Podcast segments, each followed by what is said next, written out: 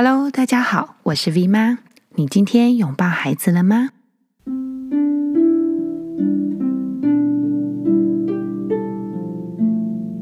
今天是六月八号，星期二。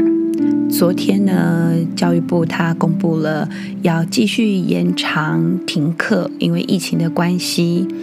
听到这个消息呢，我的 FB 上面的朋友们，大家几乎是一阵哀鸿遍野哦。还有新闻一些说，呃，妈妈呢，因为孩子停课在家，然后精神压力很大，等等之类的。前几周呢，因为每天要煮三餐，然后跟孩子们一起做家事，然后再加上上传两个还没有自己手机的小五跟国一小孩的作业，有时候我常常上传到那个自己都晕头了哦，哪个作业拍了，哪个作业还没有拍，然后哪一面传了，哪一面还没有传，那两个孩子呢，哪一科跟上老师教学节奏了没？然后加上我自己的工作，在学校的科任。班级的英文作业有影音档要收，还有比较多的文字档、学习单等等。那谁有交作业？然后谁漏交了哪一个作业？谁需要催？那谁的录音档呢？哪一个发音要再更清楚一点？谁需要订正？等等等等哦。再加上疫情呢，好像没有见到比较趋缓的状况，所以我们的假日呢跟平日的工作基本上完全都混淆了。再加上角色的部分，像老师还是妈妈等等哦，哦，那个整个的工作，不知道大家在家庭跟工作的部分有没有办法把它调整的非常的界限比较清晰？我自己是一片模糊哦，我的界限模糊到感觉自己。变成一个煮过久的面线糊，就是那个状况，就觉得说哇，好多事情，然后一直在忙碌的那个状况之下。上个礼拜的周末呢，我们就决定要放下这件事情。我们就我那时候就把手机关掉，然后把电脑关掉，然后我们就全家一起共同清洁家里的每一个小角落，然后我们就一起回到比较缓慢、比较稳定、比较有秩序的那个生活的世界里头。我们可以一边拧抹布，一边慢慢慢慢的擦，一边聊天，一边传气，一边欣赏这些擦过的痕迹，一边呢，在很干净、舒服的空间玩那个永远玩不完的大富翁，然后一边就大笑啊，等等。那时候，我们就趁这两天，把时间放一边，把进度放一边，把教学的节奏放一边，把接下来需要预备的工作也放一边，然后我们就用全家一起打扫，来慢慢的梳理好各自的时间跟空间。这个时候就可以发现哦，那个人呢，可以在最混乱的时刻用简。单这件事情活得更有秩序。礼拜一一大早起床呢，又是新的开始。那因为礼拜天的晚上呢，半夜的时候，家附近的猫叫声啊，叫得之凌厉，然后就让我想起从停课开始就再也没有出现过的早餐晨读。我们家其实有蛮有那个早餐晨读的习惯，就早餐时间大家都在一起，然后我就会念一下简短的。短的散文，这样。那昨天呢，就想说，哎呀，有猫叫声，我就想拿出梁实秋的猫的这一篇文章，就是之前念过的，可是后来又想一想，嗯，我又想要念一下老舍写的《猫》，这样，后来又觉得哇，第一线的防疫人员真的很辛苦。那之前有在《人间福报》的副刊里头有看到散文家石德华女士，她有为第一线的医护防疫人员写了一篇文章，叫做《不说》，啊，我也觉得也很好听，就很想念给小孩听。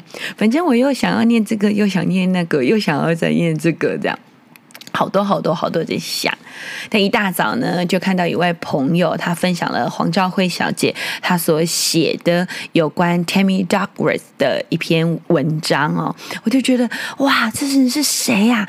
很汗颜哦！我在看到黄兆辉小姐所写的这个文章之前，我完全不认识她哈。这个 Tammy Duckworth 这样，我就赶快上网去阅读几篇有关 Tammy Duckworth 的介绍啦，还有看几个 YouTube 上面他有关他在。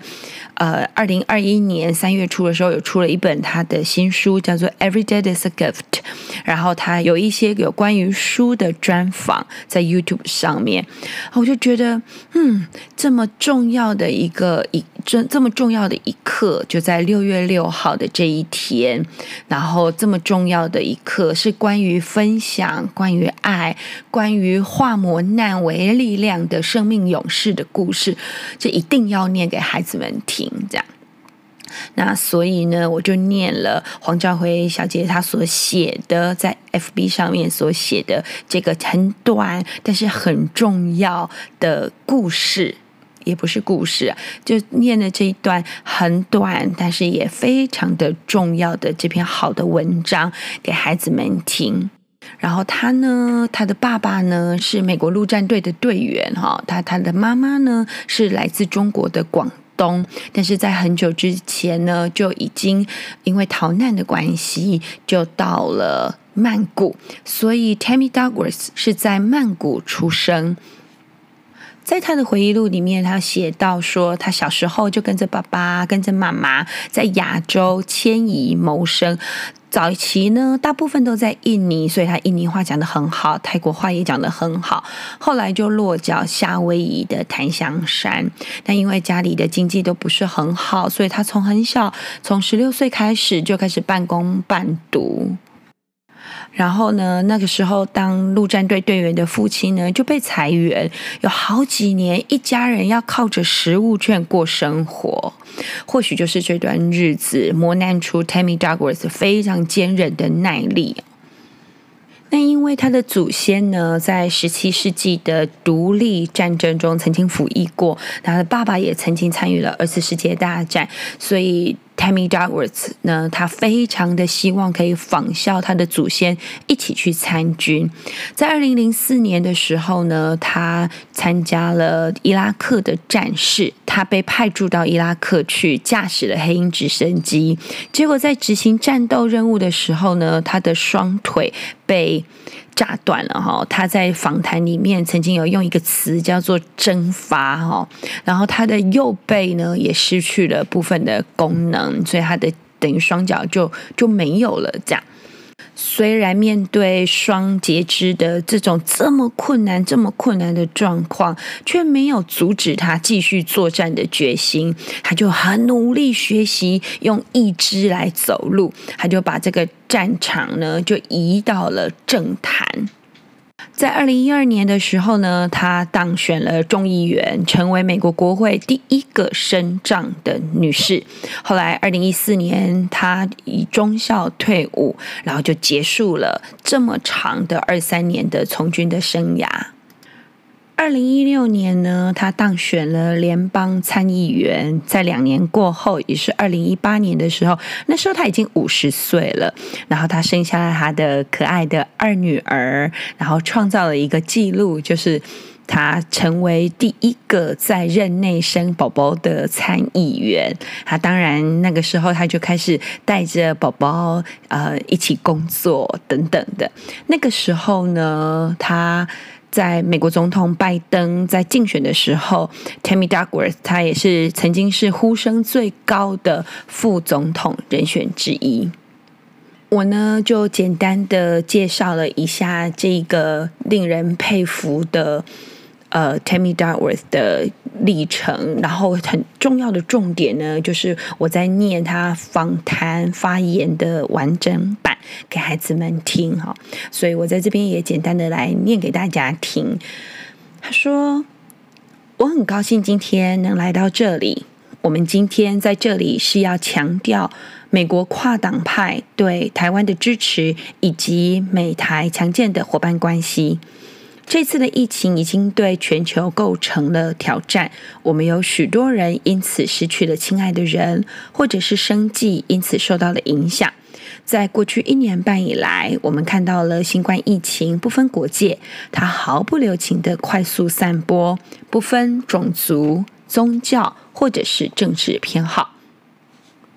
然后它后面呢，就需要的人呢，就可能到网络上面来看他的全文。不过，他还讲到一个非常重要的议题，因为那个时候在疫情刚开始的时候，我们台湾呢有分享给美国还有其他的国家很多很多的物资。然后，因此呢，他有特别提到，他说这次的疫苗的捐助也代表了我们对台湾驰援美国的感谢之意。因为在疫情爆发的初期，台湾对我们伸出援手，提供个人防护装备以及其他的援助，拯救了许多美国人的性命。因此，我们仅代表美国人民向台湾表达由衷的谢意。同时，这也是另外一个民主社会互相帮忙的绝佳例子。我其实讲到这边的时候，我就跟。我就看到孩子的眼睛很亮，这样，他们两个就问说：“我们有帮人家哦？”我说：“当然有啊，在一年半以前刚开始的时候，那时候美国非常的严重，然后我们台湾呢，那时候物资是够的，所以我们就给了非常多的国家，然后帮助了很多国家，所以其实它是一种平衡。我们需要帮忙的时候，然后别人来帮助我们，然后别人也需要帮忙的时候，我们也一起去帮助他们，所以这是很重要的。所以后来呢，我。我在就跟孩子在在这样子的分享，还有与爱，还有这种回馈的过程历程里面，然后我们就开始在讨论。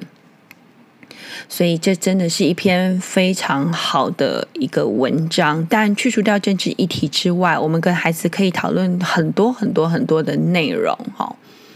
好啦，我们今天的嗑瓜子时间就到这边。这真的是一篇很棒很棒的文章，所以如果家里呢有大孩子的呢，不妨可以把它印出来，跟大孩子们分享，也可以跟他们讨论。